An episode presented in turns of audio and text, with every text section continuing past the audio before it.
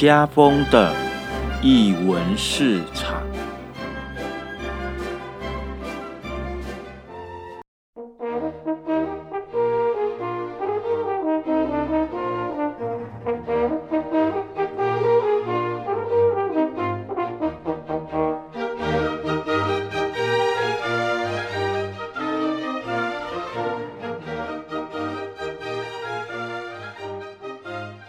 术在日常生活有艺术，这里是艺文市场。大家好，我是家峰。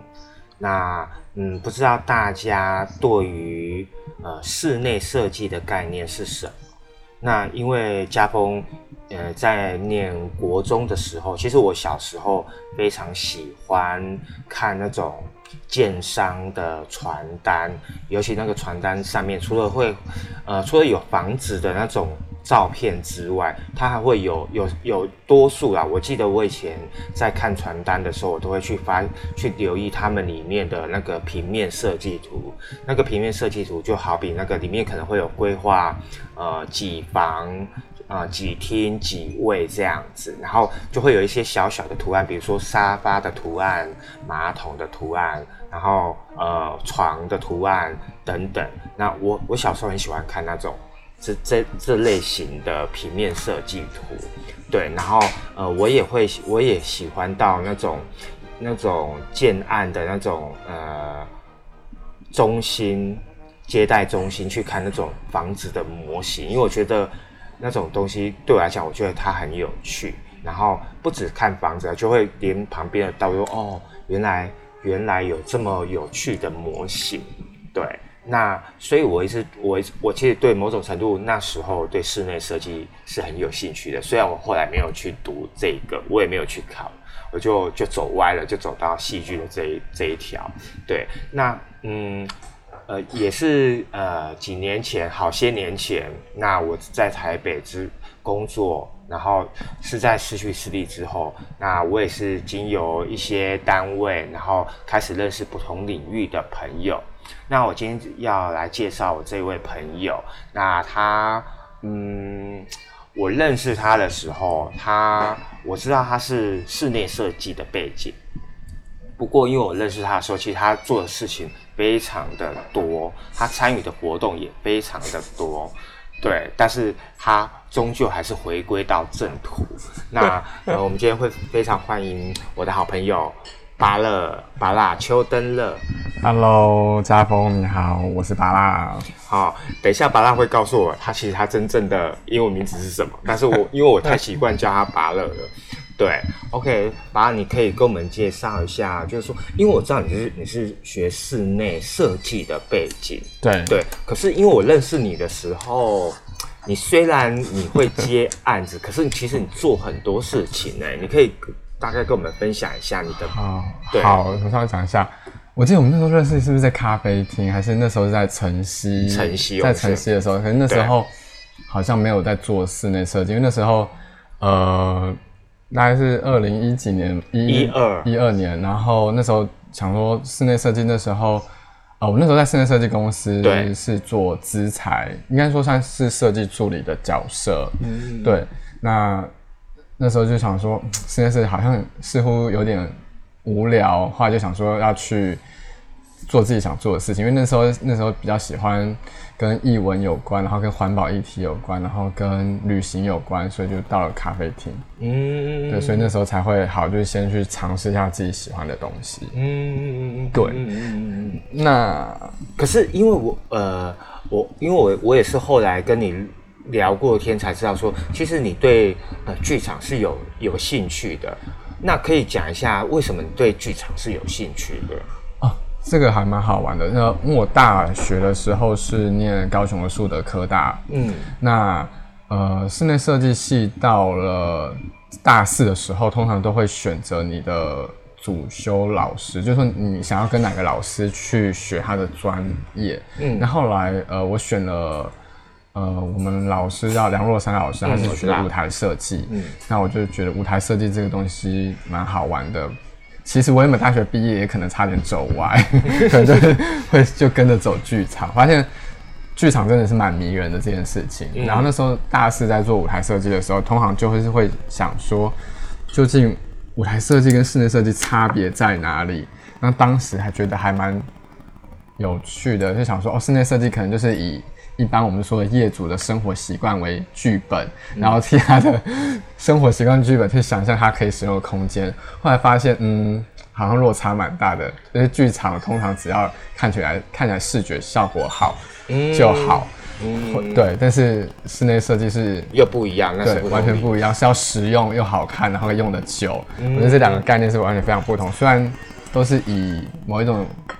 生活为文本或剧本这个方向，我觉得那时候去想这件事情也是蛮妙的。嗯，可是剧场的舞台是更加视觉的，对，没错。嗯，对，然后对，然后当然跟空间的灯光那那类型有关系，但是比较，但是真的来说，其实剧场的设计还是蛮迷人的。就是那个有有有时候你你的业主可能就是导演，或是跟着那个剧本。那一般室内设计来说，你可能会跟业主的感情培养比较多。嗯嗯，对。因为我们我们我们今天是出外景，然后我们在台北的猫庄咖啡，然后我们旁边的两只猫在吵架。它刚有一只黑猫，刚刚不小心吐在沙发上。OK，好，因为呃呃，因为呃，把它它。后来也有参与一个那个影像的制作，对不对？我觉得那个那个经验超好笑的，你可以讲一下吗？那个时候呢，哦，你知道，就是大呃，应该刚刚来，哇，天啊！现在想起来，七年前的时候，哎，八年前来到台北，那那时候因为做设计助理，然后觉得做的事情有些无聊。那所以那时候呃，资讲想一下好了，资材这个其实跟我后来。做软装这一块很有关，因为资材指的是什么？呃，室内设计的材料，就是因为会有很多哪一个资，就是资讯的资哦，然后材料的材，因为室内设计会有很多工种跟工项，那其实各工种工项都会有厂商送样品来，对，就是举凡在空间可以看到的木皮啊、石材啊、瓷砖啊、布料啊。然后比如说活动柜啊，或是一些系统的，或是设备的，那时候就在整理这些大量的资料，就是有点像人体资呃大数据。嗯嗯嗯嗯对，那是呃就认识了蛮多厂商的。那对怎么聊啊？后来就是这个部分，有时候就觉得这个部分其实对我来说有点小无聊。后来我就好像就那时候很喜欢电影美术，就是视呃空间视觉那种画面的美感。嗯。我觉得觉得很好玩，然后就去报名了那个那时候台北电影协会，嗯，他们举办的那个电影编剧班，那时候就去上了电影编剧课，这样。那上完那个电影编编剧课的时候呢，那他们就是最后我们要有一个作品呈现嘛，然后我们就是要帮那空那个应该帮那个剧。设哎，帮那个影片做一个空间布景。那那时候是一个讲一个男生跟女生，就是比较谈纯纯恋爱的那一种。对，然后我就是帮男主角设，就是规划了一个空间。对，但是那个空间，那男主角比较是属于呃宅男，宅男对。然后，但他会很喜欢弹吉他，然后就就是对他那个 好像也就像是向左走向右走，其实男女主角住隔壁那种感觉，嗯，就很简单的那种。对，然后呢，对，然后那时候我把那个空间，那那时候因为找素材就要很便便宜嘛，然后我有时候就会喜欢在路边看到会看到一些可以用的家具或者可以用的一些道具，我就会把它收集起来，然后就把那些东西变成那个男主角的家。后来。导演说：“那个太像艺术家的家，不不不像那个什么宅男的家。因为我那时候找了一个发饰的那个，你知道，找一个发饰的框，一个像画框，然后里面呢放了两个，就是当时跟朋友在帮人家画壁画，嗯，然后的那个颜料板，然后把它当成，哎，想说这个蛮像艺术品，就把它钉在墙上，就是画框里面有两个用过的。”画板，嗯，对，然后有很多各式颜料在里面，这样可以看得出来那种使用的过程，嗯，对，所以可能就是那个那个画框导致整个看起来不像宅男的家。哦，这也可以讲到，因为选择画跟空间，其实它会影响那个空间的调性，还蛮蛮那个走向还蛮明确的，因为人跟画的关系其实怎么样？他们说它会反映你的内在的一些性格跟喜好。嗯，对对对对，嗯，大致上这样。哦，所以其严格来讲说，你以前是很很主观的在面对你的设计，对不对？嗯，就是你想，就不管业主想什么，然后 那时候没有业主啊，那时候就是你合作的对象。哦，那是哦，那你是说电影这电影的那个，或者是剧场啊？哦，嗯，我觉得可能太过主观了。不不不，我觉得可能是因为我对那个电影。就是说那时候做作品的呈现，可能第一次操作，所以对于那个理解没有那么多。嗯，对。那后后后面当然比较不会，比如说完全不顾业主 想什么，要自己做什么，当然不会。因为比如我之后自己有接一些案子，嗯，都是属于个个人接案嘛，嗯，那跟业主的关系也不错，那其实都有达到业主的需求，就并没有就是完全人家说的。因为其实蛮多业主都会说，大部分你可能做比较知名的设计师，他们可能有自己的风格跟品牌形象，嗯，他们就会可能会比较不听业，应该说比较没有顾及到业主的想法，就是只做他们也许就是他们想要的东西，或者他们的只做他们的比较专才的可能就对，就是可能就是把他当作品来，他来看到看到这个这个风格就哦，这是某某设计的。就一看就知道是某某设计品品牌的。对，嗯，哎，可是因为其实我也没有料想到，我当然知道你的背景，但我也没有料想到你这样，为什么回再回过头来，你为什么又想回到室内设计的这一块？哦，其实我觉得蛮好玩的，就是哦，刚刚讲到咖啡厅，对那些是其实个人接案时候是在咖啡厅的时候，那那时候其实就是。做了一两年，没应该说做了一年多的咖啡，觉得周周围的朋友都会有一些作，就是说自己接案，然后有一些作品，会觉得我在咖啡厅干嘛？那时候大概还不还不到三十岁，嗯，然后想说天哪，快要三十岁，我连一个自己的作品都没有。后来就刚好咖啡厅的朋友，然后就是说他们刚好买房子，然后就是有一个需求，那我就好，那我就去看，然后然后刚好在就在中和附近这样。然后离自己家住的也算很近，然后就去跟他谈他的需求，我觉得蛮好玩的。就是从一个，就是那时候其实我也想要能够有一个自己的作品，对，然后就去把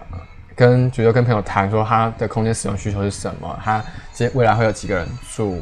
那他因为他是那时候做一个夹层空间，因为在中永和大部分的房子都会卖这种三米六、四米二的挑高空间，那些都是狭长型的。哦，对，现在都会卖这种小宅革命的房子，哦，而且现在房价已经涨到一个中永和已经涨到一个快要光十八平快要一千万了，当时五六年前才五百多万，哦，差很多，真的是差很多，对啊，那呃，大概那时候业主预算是五十万，所以我要做出有夹层，然后符合业主的空间，他大概那时候是比较走。呃，小清新风格的，有点像是咖啡馆的感觉，对，有点像小食堂，嗯的感觉。因为大部分现在空间都会使用一种像甘蔗板的这种材质，它是把木屑打散，嗯，我知道，然后弄成一个墙面。那它好处就是不用在有的可能在漆上色有用，就它本身就有很丰富的纹理在上面，这样。对，那那时候就蛮。开心可以完成一个自己的作品，嗯，对，虽然不是运用非常多材质，至少是说，嗯，好像又回到有一点正要准备要回到这个，或者是说，嗯，在接触自己的本行的感觉，可以这么说吧。因为前期可能都会在过程中会有一些摇摆不定，就是到底自己能不能做做得到或做不到。其实某些时候你会有这些那个怀疑自己的状况。嗯，对。可是你是先到系统家具，然后再回到你现在的设计，对不对？我先到系统家具，就是到对啊。哦，你是说好？这个要讲我的名字的部分，就是个人接案到一段时间之后，比如对，然后后来觉得，哎、好像有一些瓶颈，因为其实那时候大业主都会要配家具或者找家具。对，那其实对于家具这件事情，其实呃想象不够多。没觉得，因为我们通常画图就是用那个室内设计会用 AutoCAD，比如放图块，但是我其实不知道那个图块背后的家具到底长怎样，就是觉得哦，它大概就是一张一桌四椅啊，嗯然后方的或圆的，嗯。对，但是对，就没有图像而已。对没有更多的理解。嗯。后来我就是想说，嗯，因为可能自己个人接案其实会有一些盲点，嗯。我那那时候觉得可能，嗯、可能设计功力也还没到很好，嗯所以想要去看看，呃，别人在对于家具或是那一部分是什么。那后来刚好前阵就那时候那那那那那阵子听到有人提到 MOT，就是中泰集团。对，那因为其实那时候我在做室内设计的时候，有去逛过他们的家具展间。那因为 MOT 它是一个进口家具的代理商，嗯，里面会有很多各式，比如说欧美进口的品牌家具。那因为学设计的时候会看一些设计史的部分，其实会看到很多经典的设计遗款。那那个经典的设计遗款就是呃一个品牌叫做 Vitra，对，它其实是一个非常厉害的一个，应该说对于设计师来说，他们他是必须要知道一个品牌。但是因为以前在学室内设计的时候，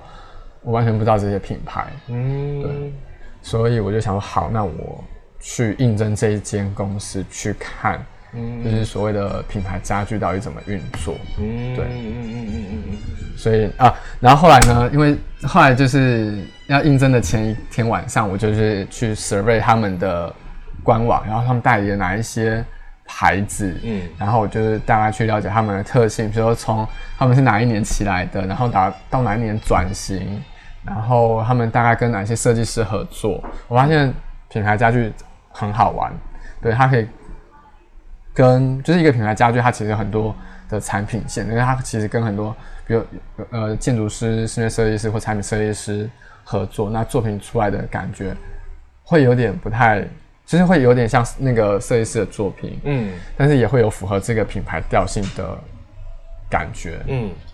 对。然后就这样子，音乐机会上了，就是当那时候原本是要应应征他们的那种空间视觉陈列，嗯。但是不知道为什么变成了业务，嗯，后来就变成业务，就是好，那就想说，嗯，没关系，当时有点小抗拒，想说，没先进去了再说，对，然后进去了之后发现，哎、做业务的过程中，其实就是退到后面的角色去理解，比如说一般业主，我们通常会来来的客人的心态哦。那时候因为我叫拔拉进去，他说：“哎、进去。”然后然后你有没有什么英文名字？我说我叫拔拉。他说：“ 你知道我们在那个主管就说，你知道我们在进口家具店吗？”我说：“嗯。”然后呢，那个拔拉名字你是不是要再想一下一个比较好的？我说：“好，给我一天的时间。”对，然后同时刚好也还蛮庆幸有一个朋友跟我，呃、同呃同事跟我一起同期进去，然后他从国外留学回来，然后 我就去找，就那网那天晚上我就网网络找一下，呃，我看到一个名字，就是上那个英文命名嘛，然后男性英文命名，然后我查一下有一些叫什么比较常听到那些英文名字，嗯我都不喜欢，我就找了一个，哎、Tyler 不错，因为他跟我的那个登乐的名字很像，嗯嗯登乐嗯 Tyler，他这个音很像，然后就好，又跟你原来的巴乐也很像，巴拉就是它有某一种音，对，可能就是这样，就是轻飘飘的感觉，嗯。跟我那个人一样，都很轻飘飘 的感觉一样。那我就好就选择用这个名字，对，然后觉得还蛮好。但是有的人会把这个名字，其实好像也会拼错，也但是其他有人会拼成 T A Y L O R，嗯那个念 Taylor，嗯但是 Tyler T Y L O R，他其实就是直接念 Tyler 这样。嗯，但我对，但是 Tyler 的名人有谁呢？就是《暮光之城》那个狼人。好算了，好，大概是这个样子。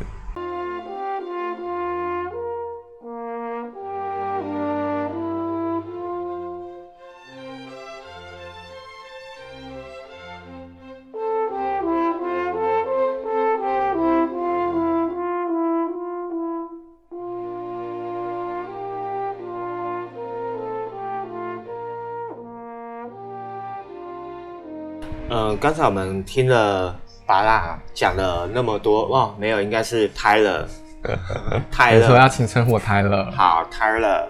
泰勒他讲了，呃，叙述的跟我们分享了他过去在正在接下来他进入再次进入他的室内设计的这一块之前的一些关系的一连接。那其实，在我们过去我我们的节目上也邀请了不少来宾，其实大家都有分享他他们过去的一些经验，其实未必会跟他们现阶段所做的工作，呃，有怎样的类似。可是呢，其实。每一个阶段他所做的事情，其实呃某种程度它也是一种关系的连接。你在不同领域所学习的呃那些成果，也许都会反映在你未来的成就上。那不过呢，因为呢，其实虽然我们常常听室内设计，不过我后来才知道说，他的他其实比较呃专长的是在。软装，软是软体的软，然后装是装潢的装。那可以，嗯，先请泰勒跟我们讲一下什么这个，嗯，为什么会有这个软装的这个设计，或者是说，诶，什么时候怎么会突然会有冒出一个？因为我们真的，我们一般人大家听到就是室内设计。呃，好，我稍微解释一下，就是软装设计跟室内设计的差异。那呃，一般我们认知的室内设计，大家就是会说，呃，我们从天花板、地板、地面，然后呃，空间的一些空调、水电、隔间那一类的，或是说我跟空间的动线比较有关系的那一类，我们都会叫做硬装。嗯，也就是说你做好之后你是带不走的，嗯，对你没办法随随时带走。然后我们比较可以称为它，它是一个人的骨架，嗯，对，然后跟血肉，嗯，然后再来就是软装的部分，它比较像是，我觉得有时候会像人的灵魂，就是那人的那个特质吧，嗯，对。那如果是那个软装的话，可能就是像比如说床啊，加那个沙发啊、椅子啦，然后窗帘啊、地毯，或甚至油漆或者是花艺。或者是画作、灯具这一类的，嗯，对，我们会称之为它是软装，哦，就有点像是，比如说，呃，人有上妆跟没素颜跟上妆后两个是会，就是会差落差很大的那种感觉，嗯，然后所以其实某种程度就是，如果按照这样讲说，软装有可能就是可移动的，就是，然后也有可能是。呃，可可被淘汰的产或者是消耗品，没错，大家可以这么说，可以这么说哦。因为因为过去以来，我们都会把室内设计可能包含里面的成色都会把它列在一起。可是，呃，如果按照这样讲的话，就是说其实是有分分工到这么细。应该是说在台湾呢，呃，其实看案子的大小，如果是一般。呃，如果说室内设计师，目前来说，有些设计师他们其实手边接的案子非呃，通高达五六个案子的时候，其实当你在进行画图、跟业主沟通、要跑工地现场，然后回来再呃去软装采购、采买、配置，其实时间上根本不够用。那我据我所知，一些比较规模的设计公司，他们就会有软装部门，他们会跟室内设计配合，比如说。呃，空间硬装的部分，他们已经确认好方向，他们就会开始着手执行。比如说软装的配置，那就是会依照这个案子的调性去，比如说看，呃，窗帘要怎么搭配啊，颜色系要怎么使用啊，材质是什么啊，然后这样去切入。主要是因为，呃，看规模也跟看那个怎么样，业主重不重视这一块。嗯，对。那对，那据我所知，也有一些业主，他们现在呃呃，在台湾这个环境，其实也有陆陆续续一些不错的软装师，他们个人接案，当然会采取顾问的方式。比如说，你有一些老空间，比如你我我有个套房，但是我是租来的或买来的，可是它现有的屋况不是很好，我可能想要贴个壁纸，换个油漆，加灯具，让它去改善那个空间的氛围。或是它的风格，那时候软装师他就是蛮重要的，嗯，对，就有点像是你的个人衣服穿搭，因为软装其实有时候会跟时尚稍微做一些连接，尤其家具品牌也是，就它每一年或两年就会有一些流行的风向。哦，就好像人家在讲的什么风格的意思吗？对，就哦，哎，那你可以举例一下嘛？就是说，比如说什么叫，诶，我们常常听到说，呃，巴厘岛风格啊，或者是什么极简风格啊，对。哦，在台湾呢，其实比较流行的，或者大家比较喜欢的，可能就是一个是简约风格，对，跟北欧风格。那我稍微就这两个风格，以我个人的。想法去稍微解释一下。那我认为的简约风格，其实它空间以空间来切入来说，它不会有线板，因为早期你会看到天花板会有线板，地板会有一些法式线板，或是一些新古典的线板在空间里面。那我们先先暂停一下，什么是线板？线。板它就是介于墙壁跟天花板之间，嗯，会有一个收，有点像画框哦，OK，然后它收在天，你把天花板，你躺着往天花板看，看起来像一个大画框哦，绕着你的天花板，OK，OK，OK，对，然后就各式各样的线板，嗯嗯嗯嗯，对，它就会给予那个空间有一些比较浪漫的氛围，嗯，对，但极简这一部分讲求的是一个比较功能。比较直觉，就是不要太多过多的想象，对。然后呃，颜色通常也不会太多，大概就是三种色系以内，可能对通常大部分会黑灰白哦，对为主。那我觉得极简或简约，我觉得极简的话，有时候可以看一下，就是安藤忠雄的建筑，他那个就是已经算到极简。的算是蛮代表的部分，嗯，对，哦，哎，可是啊，像极简这种，其实我有我都会误会，像 IKEA 他们的家具。是很极简的家具吗？对，嗯，因为它看起来就很简单啊，就哦干干净净的，也没有太多的花纹，所以对，可是我在想说，其实我一直以为北欧。北欧的风格就是极简的风格。好，我觉得这还蛮好玩的，因为前阵子在进行一个案子的时候呢，对，然后我们要搜寻北欧风，然后那刚好是对岸的一个业主，然后我们在想，好，因为其实就光台湾每个人对于北欧风的诠释都不一样，然后我觉得北欧风到各个国家都有各种的表述，我觉得很好玩。那 IKEA 的北欧风，它其实有部分会。它有些商品，有些产品它是线条简约简单的没有错，但它有些还是会带一些比较，我觉得是北欧乡村的味道。嗯嗯嗯。那它能不能算是简简约？要看你怎么搭配。其实有，但是我觉得呃，北欧风其实，呃，在比如说像我们说的呃维格纳。或是 Free Hansen 那一类的家具，他们就比较比较可以算是简约，就是北欧家具的简约代表。嗯，对，那他们就会，他们主要都还是以木质去做为他们的家具为主轴。嗯，那刚刚提到简约，在比如二战之后有一个包浩斯的主义，对他们就会是以，因为那时候要大量生产，然后又要便宜，所以会用一些。金属的架构去解决大量生产这个问题，就是要减少人工的部分。嗯，对，我觉得那个部分就是比较像是简约风格，可以代表在空间里可以看到一些类似这样子的家具。嗯，那如果说以品牌来说，我觉得像卡西娜，嗯，就是一个蛮经典的，就是你可以看到包浩斯，比如像科比意，科比就是他有一张。L C 二四的躺椅，嗯，那还有比如像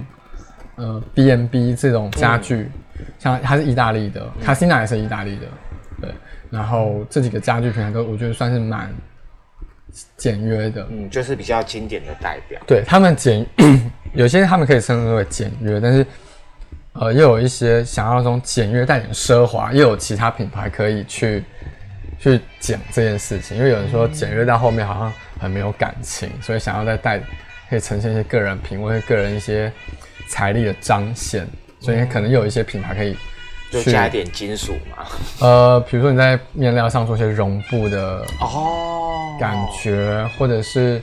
但是通常也不会过多，嗯然后色系的选择，通常暗色系，再带一些那种低调的反光的材质，或是质摸起来的质感，它可能你可能看过去，它好像某一个角度它是这个颜色，可是反一个角度它好像绒布的倒毛或者怎么样，它会有另外一个家具面料的呈现，嗯就是它的材料表情是有一体两面的。嗯，对，哦，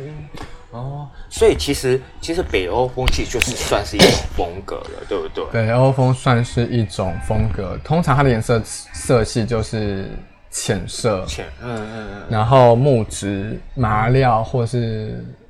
或亮色是一些花布。嗯嗯，对。嗯嗯。嗯那但是我后来前阵子因为在搜寻到目前北欧国家他们自己的北欧风是怎么样，当然也有他们也开始比较有钱，就是说我们认知的北欧风可能有点比较所谓的小清新，可能就是还是比较清爽为主。他们的北欧风已经到我的墙面是深墨绿色或是深蓝色，哦，对，已经他们也会搭配绒布，嗯，然后一些嗯金属质感的东西，可能他们像 George Jensen 的一些品牌啊，还有我看一下，嗯，会像那个什么 Free Hansen，他们那一类的，我觉得就是也是蛮现代经典北欧风的代表，就已经不算是乡村风，嗯嗯就比较都市一点，嗯。比较都会一点了。嗯，对，我发现我听你在讲这些东西的时候，就直接让我联想到你之前在在 NOT 是 NOT 吗？MOT，对。明日聚落，对对对。对，我就真的觉得哦，好像这个好像就会影响到你现在在思考你的一个软装的一个组成。对，因为发现呃，我的思考逻辑很很很很妙，就是大部分呃一般软装师他们说，他我觉得我今天有一个案子，嗯然后我要进行做配置，那因为我们会从网络搜寻自己呃一些意向的风格，那我因为我最近在跟我们的设计公司设计师配合的时候，我都会从品牌家具这件事情去着手，嗯因为我那时候认识就是以品牌家具嗯为主。那因为我觉得为什么会从品牌家具，其实呃空间的风格其实跟人一样。那如果你找对了，比如说这个空间大概有哪两三个品牌可以去做诠释的话，其实调性就不会差太远。嗯嗯嗯所以我大概问的方向会这样，比如说就像拿我们最近在进行案一个大老板的总部跟住家，那他就是大概五五零年代的大老板，那也是非常呃有绅士，那也是蛮有钱。那我们在想说哪些品牌可以适合这个老板，但是他可能又有年龄上可能他们那个时期的想象，那时候我就想到可能就是阿玛尼。嗯或者像 BV，就是可能要挑一些比较成熟稳重的品牌去跟它做连接，它可能比较会有一些对这个品牌跟我的身份认同是有关的。嗯嗯嗯，的确的确对的确，我觉得这个这还蛮重要的。对，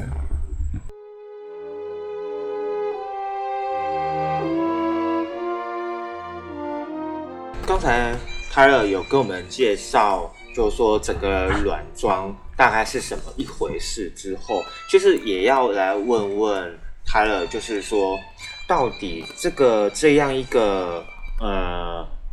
过程，就是怎么软装的开始跟跟结束，它的过程是怎么样？好，我觉得这个对于大家蛮重要的。比如说，好，今天我拿家风当做一个案例好了。嗯比如说，呃，家风，你今天买了一个房子，那你想要，我们想要它是一个大概二十平的单人套房。嗯那我会先跟你说，哎、家风你，你可能会有哪些空间的使用需求？嗯从入口开始，或者说我会把我们会先确认你的空间的一些动线，嗯然后跟它的区域位置跟关系确认好之后，那就这些空间的区域位置呢，我们再去谈呃，你的沙发、你的空、你的客厅、你的客厅会需要几人坐的沙发？你会不会有？应该说我们会先确认业主的基本需求，比如说你会不会有宴客，或者说你可能可能耐不住寂寞，想要每一个礼拜会有两三次都有朋友来，那我们可能就会座椅的部分就会要挑比较多。那再来就是那个是功能的部分，然后再就是依每个空间的功能确认好之后，再去确认它的风格，比如说你喜欢哪一类型的色系，嗯，我们会先找一些示意照片。先跟你说，哎，这几个好，我们就拿北欧风，就这几个北欧风，是不是你喜欢的感觉？嗯，对，我们会用照片跟客户沟通，沟通完之后呢，我们会以这个方向再进行明确的品相挑选。我们就是呃，常常会做一些叫做我们在做提案的时候会有个叫做 mood board，国外讲叫 mood board，mood mood board 它是有点像情绪版。因为它是设计概念发想用的一种拼贴的，呃，算是整合你思考的内容。比如 mood board 上面会有什么？比如说空间照片，嗯，家具照片，家具材质，或是你当时想到想到的，比如那个空间会有哪类型的装饰品啦、花器啦、灯具啦，在这个 mood board 里面，那我们会用这样子的东西去跟客户沟通。等一下，这个是不是很像？就是说我一个平面图出来，我把我想要的品牌家具把它贴上去，是这样是这样的概念吗？平面图确认出来之后，我们会把不止品牌家具，可能是空间的情境照片哦，然后到从大从空间的情绪照片到色调到材质到视频，或者是到一些。意向图，嗯，的概念都会放上去，嗯嗯嗯嗯，对，嗯嗯嗯嗯，就是这一部分。嗯，那再来，我们这一部分确认好之后，我们就好，比如这些材质啊，这些物件都被确认下来之后，我们就会开始着手进行规划。比如家具，因为其实，在软装其实有八个工项，如果比较大的案子会有八个工项，有哪八个？比如家具工程。灯具工程，然后窗帘工程、地毯工程、花艺工程跟装饰品工程，还有呃艺术品工程。嗯，对，然后最后我觉得可能会再牵扯到一个摄影。嗯，对，我觉得摄影也是一个，也是另外一项。嗯嗯嗯嗯。对，那通常布料的部分，我会把哦还有寝具、窗布呃。面料就家具面料或窗帘跟寝具，我通常会把它放在一起，因为通常都会是一个同一个厂商，嗯，去做处理。然后这些确认完之后，就是开始进行发包。嗯，发包的时候，我们就会呃制作，然后到监就是去工厂里面去看，我们还要画图，因为有些家具可能要定制，嗯，或者说陪业主去挑选。嗯，那如果说比如像这次我们的预算可能没有那么高，买完房子就没有什么钱，我们会直接到家具，嗯，挑选，那就会想说，哎，我们到底要去 IKEA 挑选呢，还是要去 Zara Home 挑选呢，还是去马黑家居挑选呢？对，就是看，有有也许我们去淘宝淘东西也会，嗯，对，其实这这部分其实就蛮多选择的，金贝的高低还是有差别的，对对对，但是当然还是会选择就是一分钱一分货，嗯，就是看。通常说，有一些一个大空间里面，我觉得可以买好一点，就是沙发。沙发因为会用的比较久，然后也是比较常常会使用到的。会对，然后那个预算就可以花比较高。因为像我们之前在 MOT 的时候，会有客人就是可能某部分就是买正品，就是进口家具，那其他可能就是定制家具，的预算的问题。嗯嗯嗯嗯，对。然后再我们就是有家具确认好了，我们就看，哎，我们。这边需不需要放个地？比如可能需不需要放地毯，取决于你是抛光石英砖还是你是木地板，然后你的空间大小要方的还圆的，其实这时候就会进行很多的讨论。嗯，对，然后再到就是零零总总的这一些确认到窗帘的颜色、窗帘的形式，然后油漆的颜色，就是哪一些墙面是主墙，然后我们的空间的色调是不是一致的，这一些都是。我们在请那个 mood board 的时候就会讨论好，嗯，因为 mood board 其实有某部分是在在确认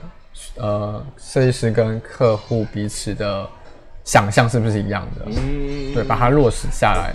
对，然后之后才会进行一个细项的报价，就每个空间哪些品项，然后多少费用。嗯，哎，我这边有一个问题比较好奇的是说，为什么不不不会用三 D？因为我的意思是说，你用 Mobile 这样子的一个一个形式的话，会不会因为你知道吗？嗯，一般人、一般业主可能跟跟设计师或跟你们软装这些设计部门的的的那种想象的连接。可能会有落差哦，你懂我的意思？我懂，我懂，这个蛮对，蛮切身的问题。对，所以，所以其实，呃，其实我，所以我为什么我我刚开始一开始我听你在讲那个 Mobile 的时候，我我我会直接联想到剪贴这件事情。但是不管是你做到怎么样精细的剪贴，那其实有时候就好好比我们一般观众。或者是像我们去看作品，每个人对于对于作品的诠释版就会不一样了。可是，也许，也许你们的你们的想法，就是你们可以看的这些这些你们准备好的图照放一起，你们自己有办法去处理它，或者是直接把它连接起来。可是对一般的业主，好有可能没有办法这样子。那所以，我我的意思是说，到底呃。Mobile 跟三 D 动画是动画吗？还是啊？三 D 三 D 三 D 绘图，对对，这样子。呃，什么时候需要用到三 D，或者是说这两者的差异又又在哪里？OK，取一个说取决于你的案子的规模大小，它有没有必要用到三 D。嗯，对。那如果当然有一些空间，呃，因为我们画三 D 会有几种，比如说第一个是用 SketchUp 这种软体，另外一个会 3D Max。那 SketchUp 它可以比较快速的建立好材料的表情，有的时候可以加一些外挂的，我们说的 V-Ray 材质，让它看起来比较拟真。嗯。那 3D Max 的话，因为要画的更细致，它花的时间相对久。那因为我必我们必须在某些呃，阶段的时候要完成阶段性的工作。当你去执行比较后面，比如说，呃，我先跟你确认 Mobile 我里面的挑选的样式、材料、颜色、方向这些对不对？这些确认后，我们通常才会进行到三 D。嗯，对。那因为在那些东西还没有被确认之前，我我我们去画三 D 有时候会是在呃浪费时间成本。那当然是取决于说这个物件，我觉得，比如说是我今天。特别为你设计了一件家具，然后我想要，可能因为市面上你找示意图，那可能就是做不出来，我可能就势必要画一个三 D 图。嗯，对，因为那个是我我我们自己想象设计的嘛。那通常那个状况可能就会画三 D 图，或者跟空间的关系。那因为大部分来说，其实用情境照再加家具单品图，再加呃单品图后面的材料颜色。其实大部分都可以解决，比如说我们在沟通的问题，嗯，唯独就是我帮你设计的东西是我找不到的，嗯嗯嗯嗯嗯，对，那当然就是取决于案子的大小，你有没有需要画到三 D 这个部分？因为通常画三 D 的时候，已经会呃，比如说你的电脑效能有关系，你跑步你跑的时间跟你找图的时间，或是说做比较一个完整性的东西，因为三 D 毕竟只是。我可能整份简报的某一部分的效果而已。嗯，对，嗯嗯嗯嗯嗯大致上会这样。如果跑以那个时间去算来说，可以沟通，除非真的第一次沟通觉得，哎，好像真的不行，或是说那个部分真的是沟通不下来，但是业主已经确认说，好，这个案子请你们帮我做，但是那个家具可能可不可以在，比如画图的方式，或是用其他方式去呈现给他。嗯，这样子，我们就会再进行做这件事情。所以有可能，我就说，如果按照这个流程来讲，呃，没那个呃，mobile 嘛，mobile 啊，mobile，呃，之后才会进入到，等于说应该是说三 D 的这个图应该是算是最后，那它也有可能可有可无，那就会是是这个呃建案或者是说这个案子的大小来做决定。对，老实说，因为在软装那个产业，并不是每个人都是室内设计背景，因为会从事软装这个产业的，通常会有几个，一个是学艺术的，嗯，一个或是本身从事室内设计相关的人，另外一个就是做，你看可能本身从家具产业进去的，嗯，对，那并不是这些产业的本身就是会画三 D 的人，嗯嗯所以他通常。因为像木布这个东西比较像是时装产业在做的事情。对，因为你刚才在讲这个，我就就让我想到，这很像是那种造型师、彩妆师、服装设计师，然后我们在沟通风格，对对对对对对，然后帮你搭配物件啊啊，比如说这这这一期流行什么啊，你你身上可以可以搭配什么？对，其实蛮像的。对，其实我我这样听 听听下来，就是。软装的这个部分，好像好像是一个家的或者是一个空间的搭配，把你的整个风格定案了。就是就像你刚才在我们上一段所讲的，当你一体设备了，你确定你的你的天地壁都确定了，那我如何在这个硬体的空间打造出呃这个业主所想要的一个风格，而这个风格是可以改变的。对，因为其其实像你说的硬硬体的空间确认好之后。其实业业主有时候会一，比如两三年，他觉得哎，我四五年，觉得这个风格他可能有点腻了，腻了，maybe，然后他或者说他想要换了这个空间的表情，对，那时候他可能就在回头找软装师去，比如换个壁纸，嗯，哎，但是贴壁纸，因为前几天去，昨天去听了一个软装师的。课，他叫 Carol，我觉得他还蛮不错的。他就是说，如果你贴了壁纸，这永生永世那个墙面都要贴壁纸。嗯，对对对，因为它会有残胶的问题。对对对对对。所以呃，未必未必都贴壁纸是一个好方法。对对。但是除非看，假设你是租租租的那个房子，那他刚好就贴了壁纸，你也没办法改。哎，有在预算有那个有限的状况下，你还是只能贴壁纸。嗯。对，我觉得那个时候软装师的。那个功力就还蛮厉害的，对，昨天看那个觉得蛮好玩的，就是目前来说，之后希望自己也可以，比如以个人其他的方式，然后去跟比如像朋友或者屋主或业主去讨论他们家的想象。嗯，不过呃，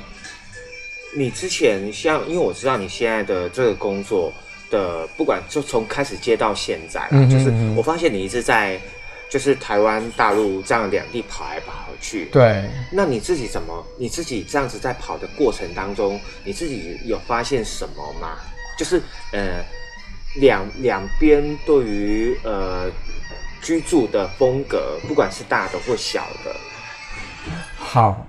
呃，我觉得居住的风格其实来说，台湾会比较偏向北欧现代。但是还是跟年龄层有差，因为其实同一个年龄层喜欢的东西可能会差不多。嗯，那就风格，或是我们拿建案的样品屋，或是他们要推给的客年龄层就会有差，因为对岸的土地面积大，然后客户的性质或是也比较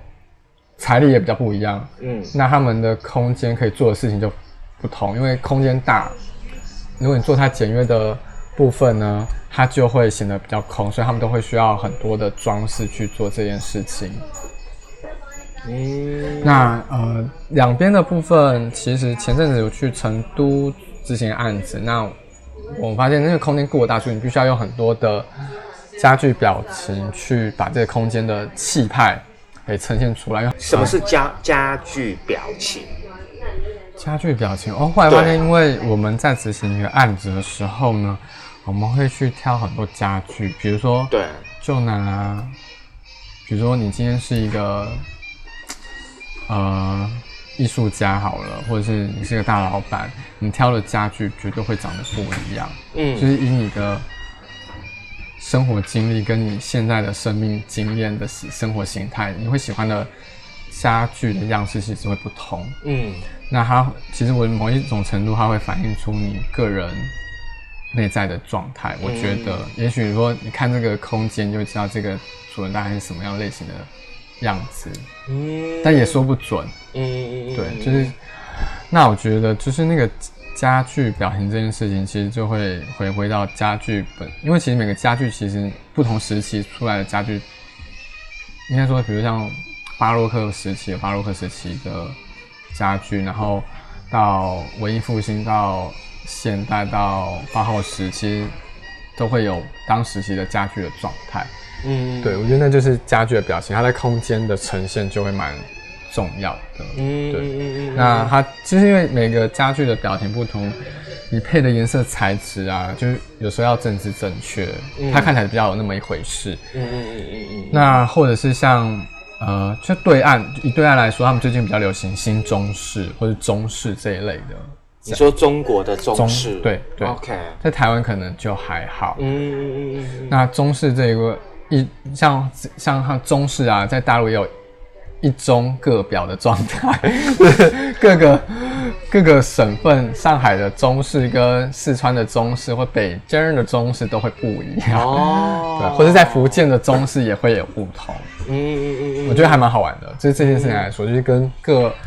各这个就像你刚才最早讲的那个北欧风，在各世界各地可能一欧各表，一北欧各表，对对对对对对对对哦，但是它的脉络都是接近的。脉络可能会接近，但是还是会有各自的圈，就是诠释的方式。对啊，嗯，哎，我觉得这是还蛮蛮蛮有趣的，其实这件事情蛮有趣的。嗯嗯嗯，哎，可是像你这样子，嗯，自己从过去到从过去这样子玩，参与各类的艺术的一些形式的表演，不管是表演展或者是参与好创作，然后到你。你你慢慢的，呃，全心全全全意的投入在软装的这个设计领域里面，你自己平常是怎么去自我充电的呢？哦，呃，平常以前在室内设计的时候，就会去看，比如像国外的设计媒体，例如像呃 Design Bomb，或者是 Wallpaper，或者像 Frame。这种比较能够带呃，比如最近欧美一些设计的趋势是什么，然后再是看展览，因为像以室内设计来说或软装来说，像欧洲就有三个蛮主流的展览是你必须要去 follow 或者去看的。当然，呃，比如像米兰家具展，嗯，蛮或者法国家具展，再是德国科隆展，对，这这这几个家具展都其实是蛮。蛮属于就是大家，虽然因为它有经过一定的市场的考验，嗯，然后才能够在这些呈现，就是在市面上呈现这样，嗯，那这三个展是平常会关注。那以最近来说，台湾的话，呃，因为其实我一直在想说，台湾，因为有时候在想，哎，台湾这一块我们自己可以做什么样的软装，嗯，有属于台湾味道，嗯，其实这件事情我觉得还蛮有趣的，但。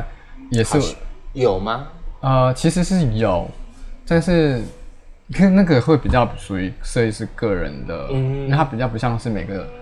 客户会去想象，因为客户我想要就是北欧风，想要就是简约风，对，我不要想要有什么台湾味的什么风，嗯，但是如果你说要真有一些台湾的味道软装这件事情来说，你可以比如像是一些台南的老宅改造，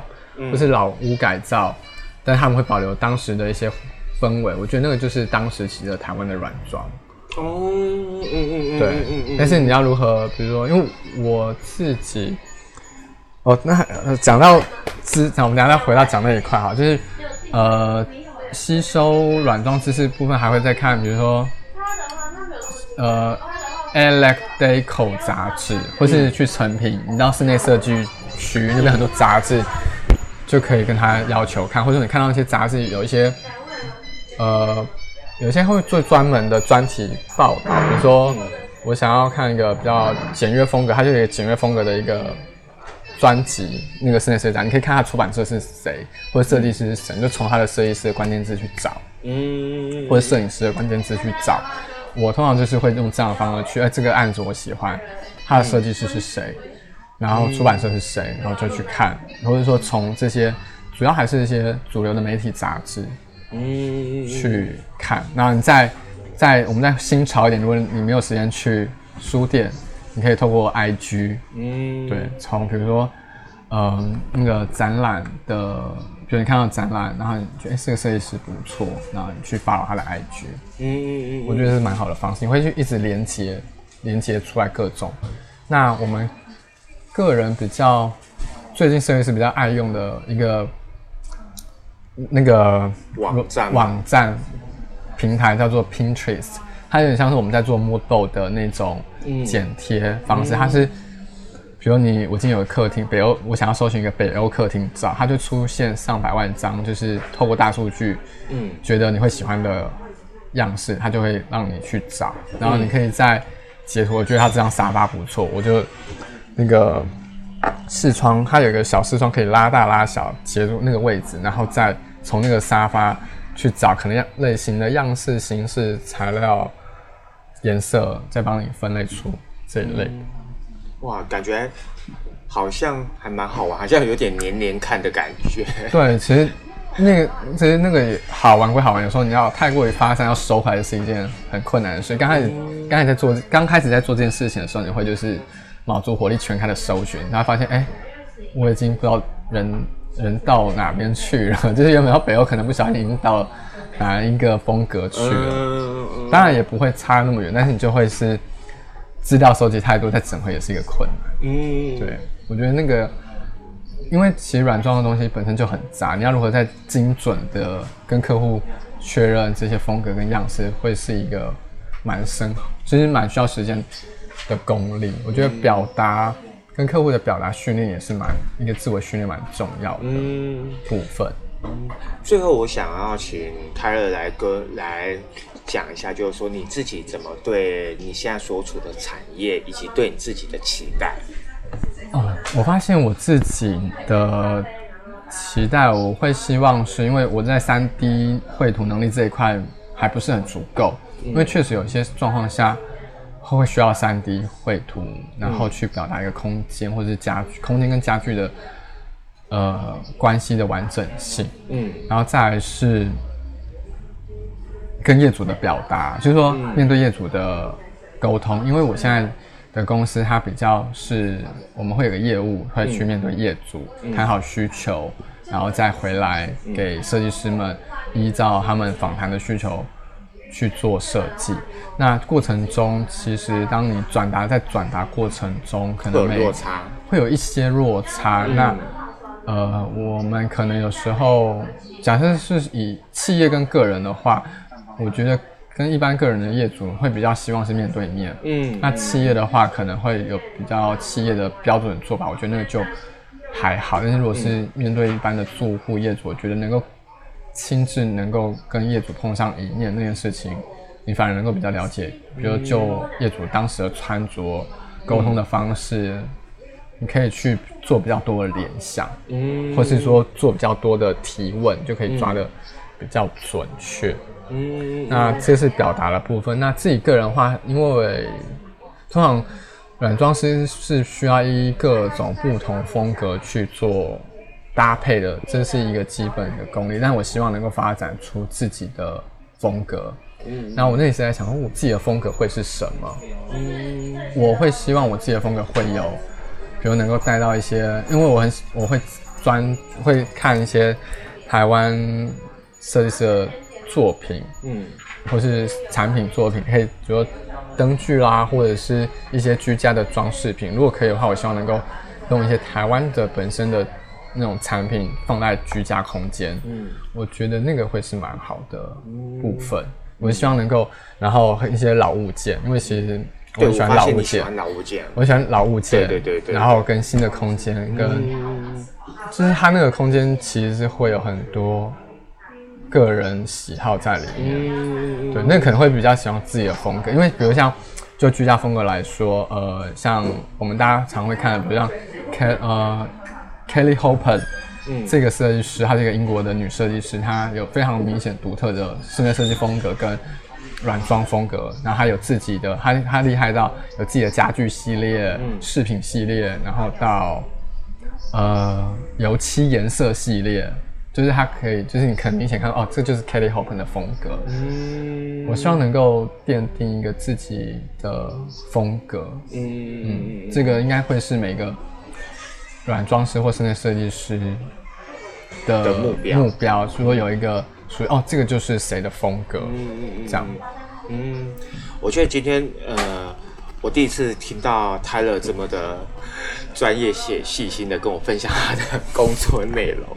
对我觉得很，我觉得很难得啦。然后很难，我就是嗯，自己也也也很难得有这样的机会，然后跟泰勒很仔细的讨论的，或者是请他跟我们分享他的这样的一个工工作的一个过程，甚至他的一个一个对于呃室内设计，对于呃软装的一个想法。那我们今天非常的谢谢泰勒来我们的艺文市场，我希望呃未来还有机会，然后看看可以邀泰勒来跟我们。分享他未来呃接下来他可能会做的一些呃设计的部分。那我们今天再次谢谢泰勒，谢谢你，谢谢。但我还有之后我也在经营自己的软装部落格，有机会也可以跟大家分享我的部落格。是的，就是呃我们也会在我们的艺文市场会呃把呃泰勒的部落格放在我们的艺文市场，然后呢也请大家呢直接直接点进去到他的。部，他的呃粉砖，粉砖，对，去去去按赞，然后呃去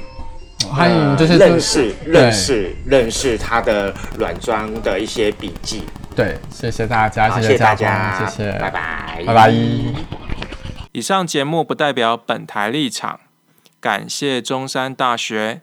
USR 城市是一座故事馆与中华电信协助播出。